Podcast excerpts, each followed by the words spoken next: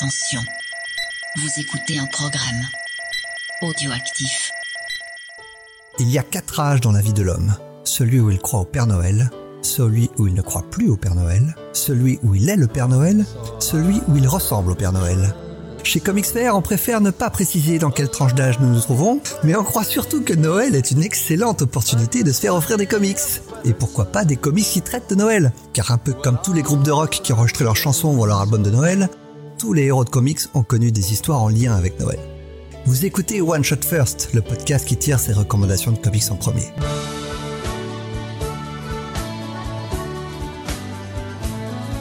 Dans cette émission, on va parler de Noël avec des épisodes uniques, mythiques ou méconnus, adorés ou détestés, et essayer d'expliquer pourquoi ils sont importants à nos yeux. Je suis Gré Pigeon et pour m'accompagner, celui qui a l'esprit de Noël chevillé au corps. En effet, il émet des pulls improbables toute l'année. Il installe son sapin tellement tôt qu'il en est déjà à son troisième. En plus, il se laisse pousser la barbe du Père Noël tant et si bien que le portrait que Bill Sienkiewicz a préparé ne lui ressemble plus. Voici Spade Ho ho ho Je suis en vert. Euh, non, c'est pas celui-là. Alors, on va parler de quoi cette semaine? Oh bah de beaucoup de comics et euh, bah pour- j'ai l'impression qu'on a fait une sélection qui est quand même pas trop dégueu. Ça hein, va, ça va. Alors, je, Comparé à l'épisode à l'épisode avant. alors, je rappelle les règles. Un DC, un Marvel, un titre, un dé chacun. Et on commence tout de suite avec toi, Spade, et on commence à aller avec cette fois-ci avec Marvel. Tu as choisi quoi? Donc parlons de Noël, parlons de la guerre du Vietnam. Non. mais- Donc là, on va parler en fait de la série The Nam. Ouais. Donc qui a été publiée chez Marvel, le numéro 11 euh, exactement qui a parlé de donc de Noël au Vietnam. Ouais. On s'éclate à Noël au Vietnam. Ah mais ouais. Donc en gros cet épisode euh, c'est l'histoire d'une escouade qui est cantonnée euh, au Vietnam et qui espère pouvoir fêter euh, Noël euh, tranquillement et forcément au Vietnam quand t'es en pleine guerre c'est un peu difficile. Et euh, donc en fait la, série The Nam, euh, il y a que deux les deux premiers épisodes qui ont été publiés en France chez Delcourt en 88, la série datant de 86. Mm. Et c'est donc une série qui traite euh, bah, donc de la guerre en elle-même et ça a été écrit par euh, donc Doug, Doug Murray qui est donc un vétéran euh, du Vietnam qui était un Ça se sent. ouais et en fait c'est c'est un ami de Larry Hama qui est euh, qui est donc un célèbre éditeur et auteur de de Marvel qui a donc notamment créé la série de comics G.I. Joe. Ah, Il, est- il écrit toujours. Ouais. Et euh, en fait, Larry Hama était au Vietnam avec Doug Murray et c'est euh, à l'époque où il travaillait sur où Larry Hama travaillait sur Savage Tales. Donc c'était un magazine noir et blanc. Il a contacté euh, Doug Murray pour savoir s'il voulait pas écrire une histoire en comics euh, sur la guerre du Vietnam. Doug Murray s'est exécuté. Ça a plu à Marvel qui l'ont fait et si tu faisais une, une série complète. Donc en fait, le concept de, de The Nam, c'est très particulier parce que donc la série est un mensuel. Chaque épisode, en fait, elle, euh, elle se passe un mois exactement après le, le précédent, D'accord. mais elle correspond en fait à ce qui s'est passé donc euh, bah, un mois euh, avant, mais à l'époque du Vietnam. Mhm. Donc en gros, la, la série a duré euh, 7 ans de, de mémoire et ça couvre en fait le conflit de 65 à 73. D'accord. Et c'est vraiment une série qui est très très humaine, qui en fait va te parler de l'horreur des conflits euh, avec des grosses scènes d'action, mais aussi en fait tout simplement avec le regard de- des hommes qui étaient là-bas et de la manière dont ils en sont bah, franchement pas sortis indemnes. Et là, je trouve que, que cet épisode, il, il met vraiment ça en, en avant. Ouais, tout à fait. C'est une espèce de tranche de vie. Euh, on, on est euh, dans le quotidien de ces hommes dans le camp au moment de Noël. Ouais. Il n'y a pas de, y a pas de scène très héroïque dans, dans cette histoire. Il y a c'est juste des jeunes, des hommes qui sont là, qui n'ont pas envie d'être là, très clairement, euh, mais qui n'ont pas le choix. voilà, qui qui regrettent d'être là, qui en plus ils voient un de leurs copains qui a quelques jours de la quille. Ouais. Et euh, le truc, euh, c'est que peut-être euh, va-t-il arriver à, à partir en vie, peut-être pas. Et c'est une question qui se pose plusieurs fois à travers le comics. quoi. Mhm. Et il y a des scènes qui sont tout, tout bonnement euh, terrifiantes. La scène de l'enfant. Ouais, c'est- un comics très émouvant. Alors, il, il a fait écho à un titre dont on parlera un petit peu plus tard. Mhm. C'est très différent dans le sens où là, il y a, vraiment pas de héros. On est Non, non. euh, en empathie avec les personnages, mais personne n'est euh, comment dire? Euh, ne réagit de manière super entre guillemets, euh, super héroïque. Euh, Ouais. il- Et, C'est des hommes normaux qui sont dans une situation extraordinaire. et, et tu vois, c'est une série qui me fait regretter le contrat d'exclusivité qu'a Panini sur les titres Marvel.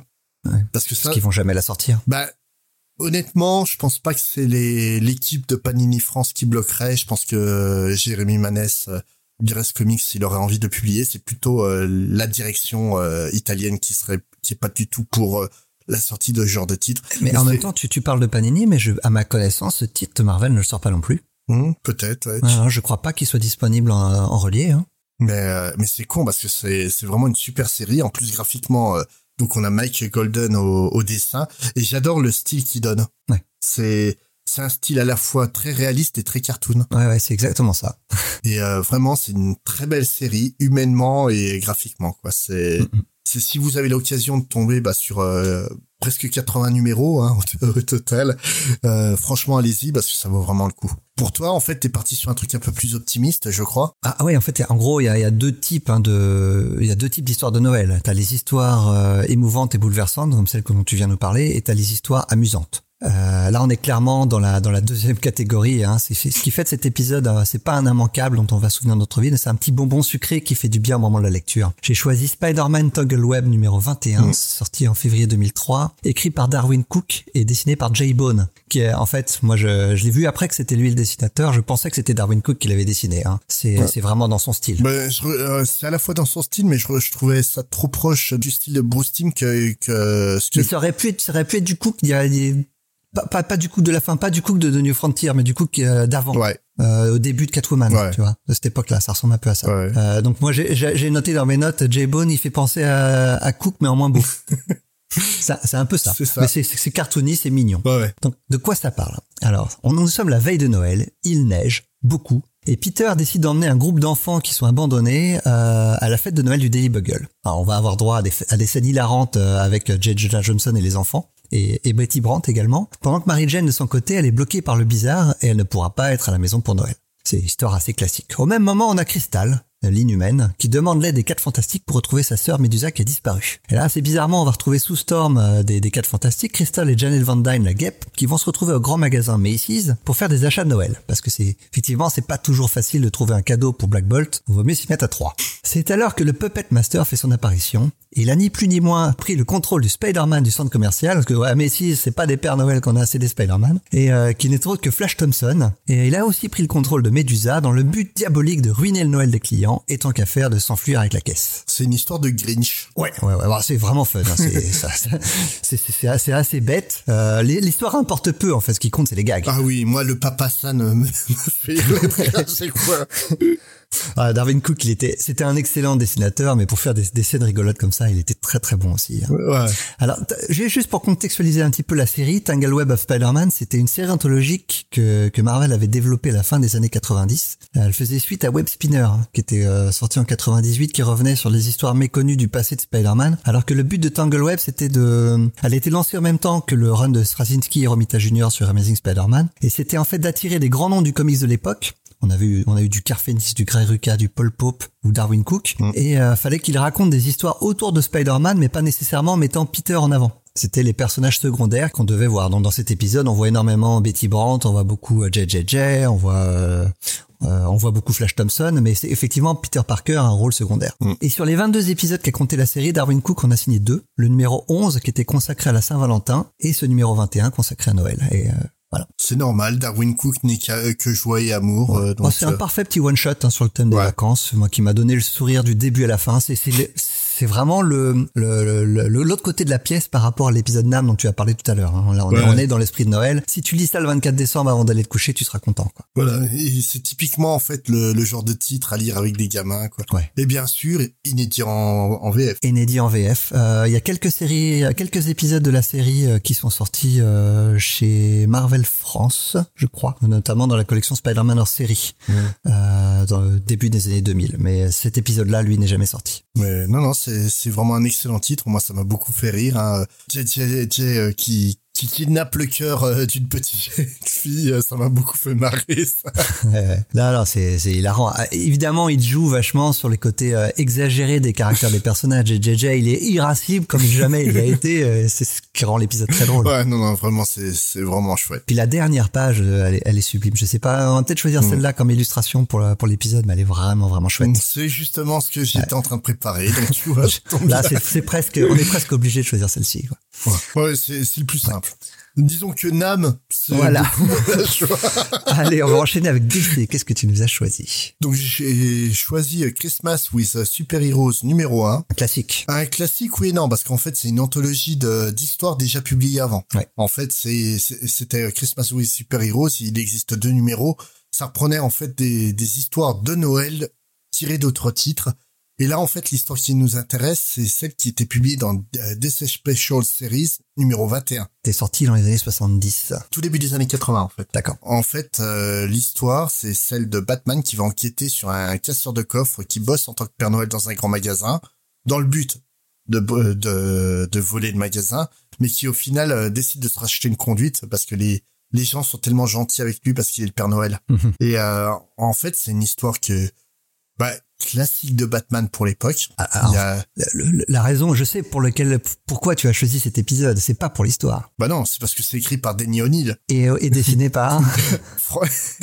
Par Frank Miller euh, juste avant qu'il commence à bosser sur Daredevil. Ouais. En fait, c'est- c'est sa première, euh, son premier travail officiel sur Batman. Il avait fait quoi d'autre avant? Parce que euh, moi je sais, il y a l'histoire très célèbre de sa rencontre avec Neil Adams où il a montré ses dessins à Neil Adams et Neil Adams lui dit non non non, tu, tu, tu feras jamais dessinateur, tu sais pas bosser. Non, il, il- il avait bossé sur pas mal. euh, en fait, il avait fait du des boulots de, de commande où Ouais. il était à peine crédité et compagnie. Et là, en fait, c'est la première fois qu'il va bosser euh, sur Batman. C'est juste avant qu'il parte chez Marvel et qu'il commence à devenir euh, la légende qu'il est. C'est- euh. très propre au niveau dessin. Hein. Bah oui, ça surprend quand on voit du Frank Miller maintenant. Alors, je penserais même pas à ça parce que enfin Frank Miller sur Daredevil c'était vraiment superbe déjà aussi hein, mais euh, ouais. je, je trouve vraiment euh, sur sur Batman là c'est on retrouve pas du tout le style qu'il aura sur le sur le Dark Knight Returns hein. Ouais, non, non, c'est c'est vraiment euh, là, il a un style très Neil Adams Ouais. justement. Bah, c'est son influence Et, majeure de ses débuts hein. Ouais. Mais par contre, tu vois déjà qu'il y a des des mises en page Ouais, Frank Miller. qui qui sont Frank Miller. Quoi, t'as notamment une page où euh, Batman va accoster une personne dans un bar pour avoir des des infos, et tu vois en fait euh, le bar euh, vu du haut en Mhm. en, en trois quarts et l'ombre de Batman qui forme le logo Batman et euh, t'as une lampe, un enfin un ventilateur à côté qui forme un logo radioactif. Tu comprends le danger tout de suite avec le ton jaune. C'est typique de Frank Miller, mais c'est pas typique du Frank Miller de cette époque-là. On, on va pas se mentir, hein, l'histoire est vraiment anecdotique. Ce qui compte vraiment, Oui, c'est si, on aime Frank Miller, ça vaut le coup de le lire pour voir le, Voilà. euh, les débuts d'un jeune dessinateur. Voilà, et euh, de, de, de toute façon, les deux Christmas with the Super Heroes sont assez facilement disponibles en VO Ouais. et pas cher. C'est c'est ça qui est inté- est intéressant et surtout en fait, il y a tellement de légendes qui sont publiées dans ces anthologies là.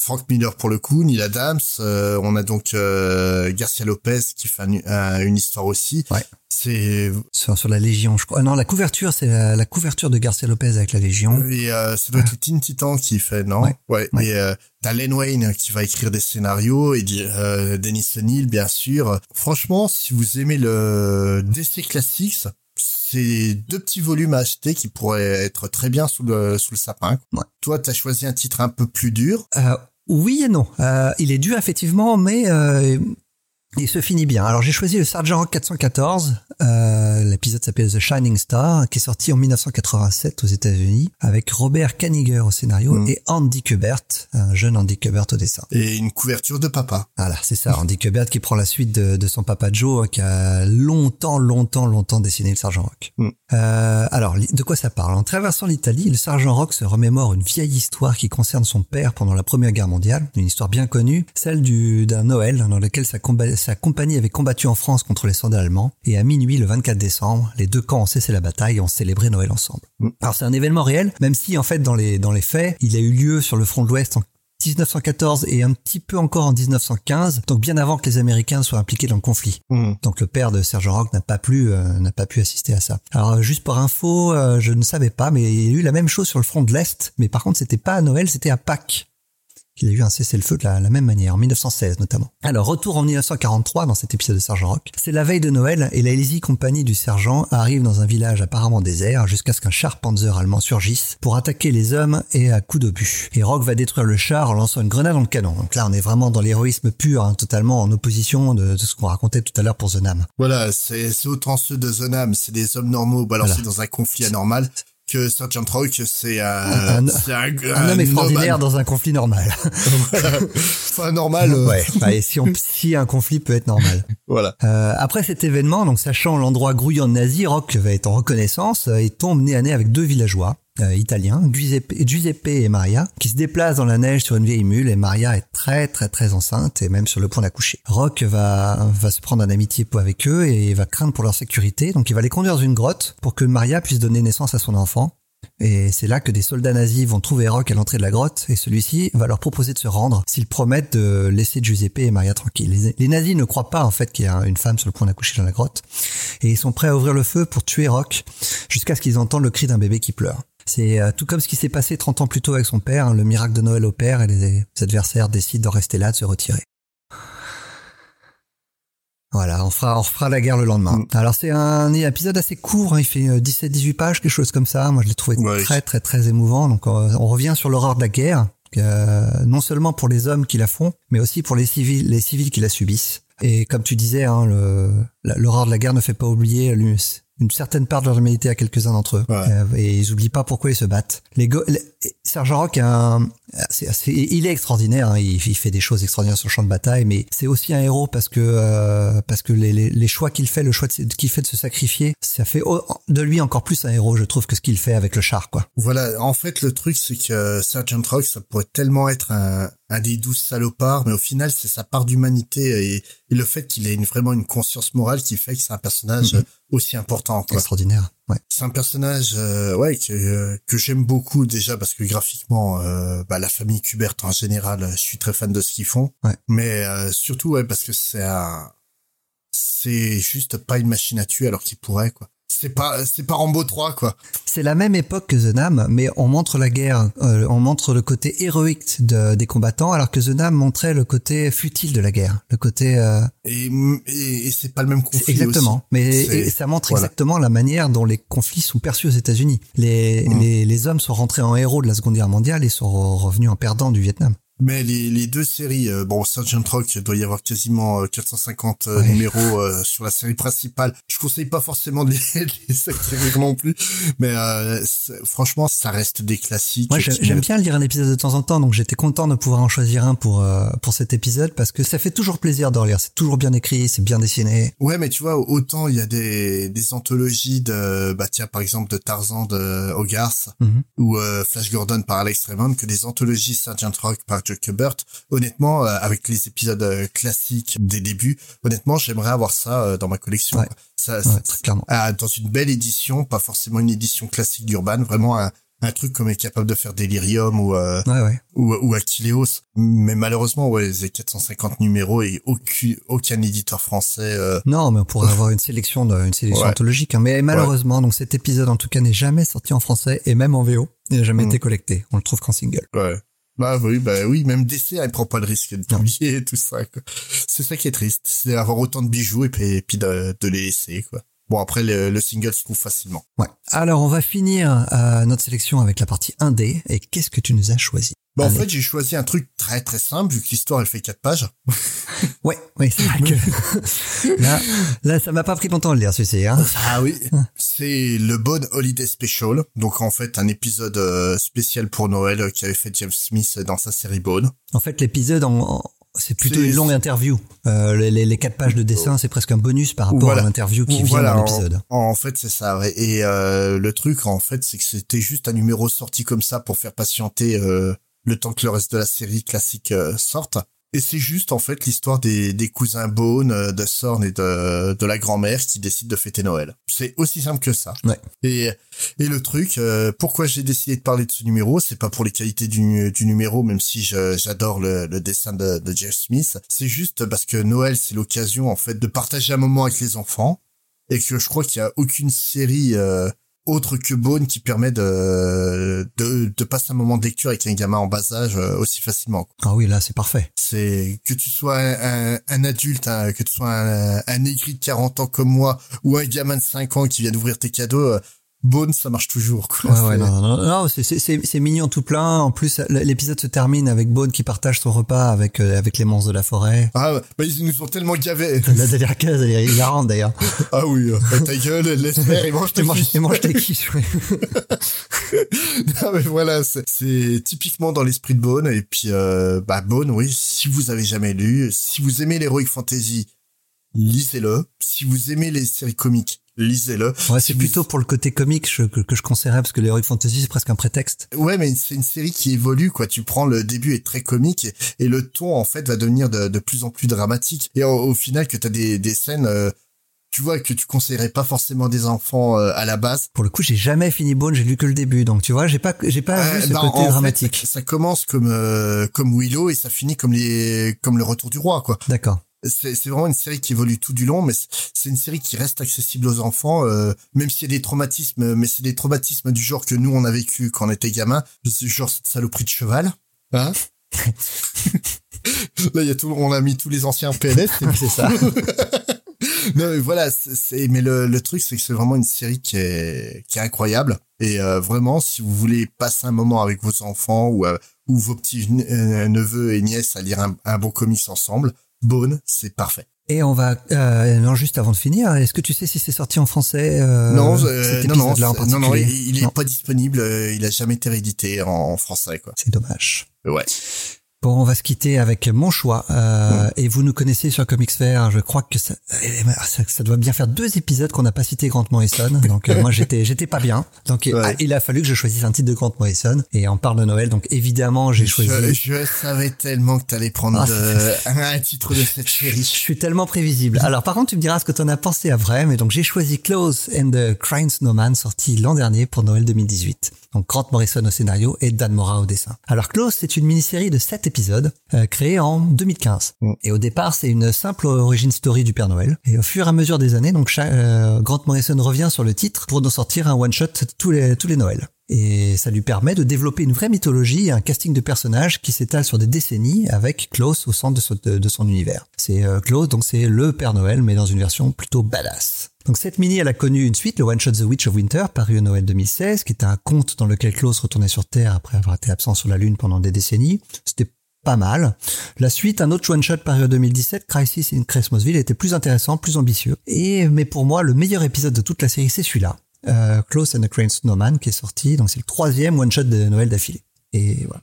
De quoi ça parle? L'histoire commence avec un bonhomme de neige, Sam, qui se lamente de n'avoir pas pu aider Klaus, mais celui-ci, dans un grand sourire, lui répond que, au contraire, il s'est comporté de manière admirable. Donc la suite de l'épisode est un flashback qui va nous expliquer comment on en est arrivé là. Klaus, euh, accompagné de son lot de combat, euh, accompagné de son lot de combat, oui, mais va combattre un monstre arbre cyclope. oui, oui. Euh, cyclope. voilà. Avant de faire face à une armée de ces arbres et d'en finir avec eux avec l'aide d'autres Pères Noël, à savoir Yulegot, le Santa scandinave. Moi qui suis euh, à moitié norvégien, ça m'a fait plaisir. Et euh, Frost, le Santa roumain. Et moi qui suis à moitié roumain, ça m'a fait encore plus plaisir.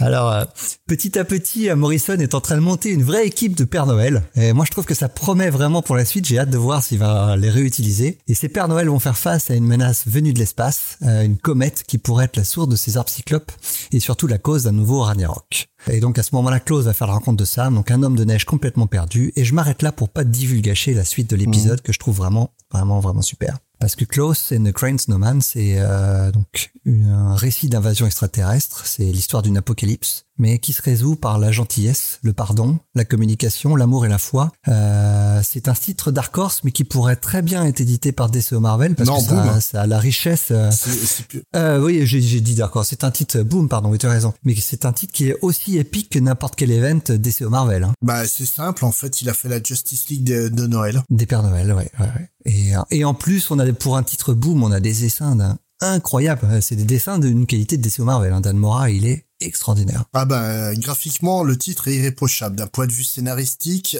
Ah, t'es pas d'accord avec moi C'est bah en fait le problème que j'ai avec ce, ce titre-là, j'ai fait l'expérience avec ma moitié pour être sûr de la sensation que j'avais c'est que si tu as jamais lu Close, tu peux aller te faire foutre. Ah ouais. Du coup, ah, c'est imbitable. Ah ouais, c'est possible. C'est euh, le, truc, c'est incompréhensible. Tu ne comprends rien à la mythologie. Tu comprends pas que Klaus c'est vraiment le Père Noël. Enfin, c'est dit, mais tu comprends pas pourquoi le pourquoi il est, comme, ça.